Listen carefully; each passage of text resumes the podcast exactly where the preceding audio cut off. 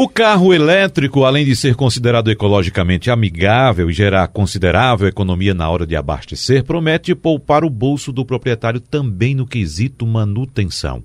Mesmo carregado de tecnologias, equipado com um conjunto mecânico sofisticado, o carro do futuro gasta relativamente pouco nas revisões programadas de fábrica. Na prática, o proprietário vai desembolsar bem menos na hora de fazer as revisões ou até mesmo as manutenções do veículo. Pena que esteja demorando tanto para o Brasil abraçar a causa do carro elétrico. Mas vamos conversar sobre esse assunto com o nosso consultor automotivo, Alexandre Costa.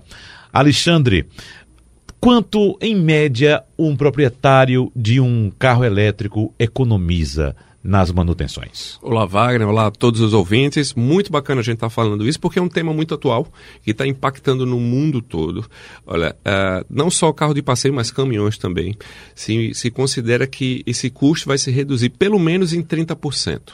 Se a gente for levar em consideração um caminhão que roda o dia todo, né, para os grandes frotistas, essa redução ela vai chegar a, a, a, o custo de manutenção vai ser um terço do que se gasta hoje, porque para um frotista boa parte do custo variável dele é o combustível que é uma coisa muito, muito pesada, muito impactante. Uhum. Então isso aí vai afetar diretamente a linha pesada o custo de manutenção vai cair significativamente. Me permita só um hiato, pois não. Alexandre Costa, que pois a não. gente conversa muito com os ouvintes, com as pessoas que buscam, evidentemente, uma economia hoje de combustível aí no carro. Aí as pessoas relatam, ah, porque meu carro era para fazer 10 km com litro, está fazendo 7, está fazendo 7,5, às vezes 6,5. Né? Ah. São algumas variáveis que influem no consumo de combustível. Com certeza. Eu abri e pedi esse ato a você para lembrar só que um caminhão sim. carregado no estrada, quando ele está bem econômico, ele faz 2 quilômetros com um litro de gasolina. Mas, de, aliás, um diesel. litro de diesel. Exatamente. Mas, na realidade, a proporção geralmente é de 1 um para 1. Um. um quilômetro se... para um Isso. litro de combustível. Veja você, só. Você imagina se fosse a gasolina, né? Ah, Aí, imagina. É, é, ia ser bem mais impactante. É. é isso que eu falo. A eletrificação veicular, um dos principais benefícios dela é que vai ter a redução do custo de manutenção, porque toda a parte eletrificada do veículo, ele não precisa de manutenção periódica. Eu sempre comparo como um ventilador em casa. Você compra um bom ventilador e quanto tempo ele ele, ele, é utilizado sem você precisar fazer qualquer tipo de manutenção. Mesma coisa o motor elétrico do carro, principalmente num caminhão. Num carro de passeio, você vai ter aí uma redução de pelo menos uns 30% em termos de manutenção. É o que eu sempre falo. O carro eletrificado, ele te ajuda a pagar a conta. Porque se você financiar esse carro, se você pegar, por exemplo, um carro híbrido, que você já tem uma redução de consumo significativa, você vai pagar menos pelo combustível, então você consegue pagar mais facilmente aquela parcela ali do financiamento. Isso é um ponto. E se o carro for 100% elétrico, vamos entender o seguinte: basicamente você elimina não só o motor a combustão, mas todo o sistema que está ao entorno dele. Você não tem necessidade de sistema de lubrificação, um sistema de arrefecimento. O que acontece? Boa parte da manutenção você já vai eliminar.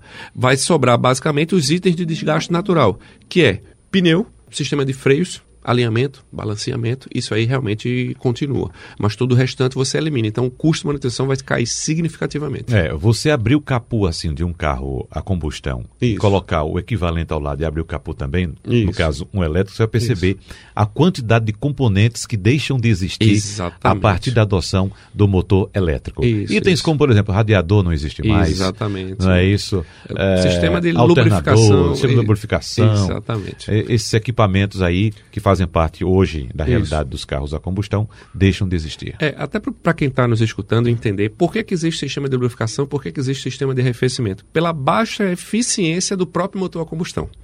Então, o carro elétrico em si, ele, apesar de ser mais tecnologicamente avançado, ele é mais simples em termos de número de componentes. Então, quanto menos componentes o carro tem, menor vai ser também a manutenção para manter esse carro rodando. Uhum. Outra coisa é que a bateria de alta tensão ela tem uma vida útil muito grande, de pelo menos 10 anos.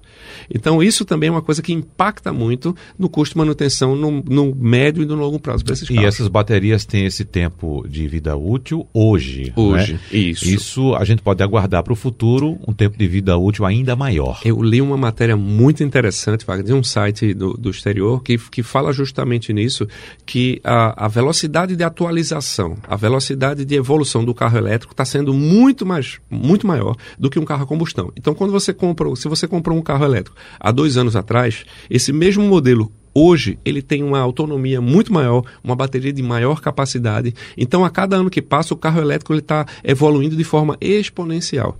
Então, você imagina que daqui a 10 anos você vai ter carros extremamente eficientes, um custo muito mais em conta. Eu acho que dá para fazer até uma comparação com o celular. Sim, né, com, com o celular. Né? Imagina o celular que você tem hoje, imagina o celular que você tinha há 5 anos atrás. É, é, é, até bom falar isso. Eu não sou muito apegado à questão de, de celular porque eu perdi essa linha de tempo. Eu hum. acho que na nossa época, StarTAC, não sei se você lembra desse, desse aparelho, uh, eu ainda sabia dizer o nome dos aparelhos. Hoje, eu estive numa loja recentemente vendo isso, eu não conseguia acompanhar isso. Então a coisa evolui e muda e tem lançamento em cima de lançamento. A mesma coisa vai ser o carro de passeio hoje em dia. Ele vai ser um celular sobre rodas, vai evoluir muito a tecnologia. O Tesla, por exemplo, ele é atualizado o software em qualquer lugar do mundo. Então, algumas funcionalidades são agregadas no carro sem o condutor estar sabendo. Isso é um, um fator bem positivo. Alexandre Costa, muito obrigado. Um abraço para você. Até a próxima. Um grande abraço a todos. Até mais.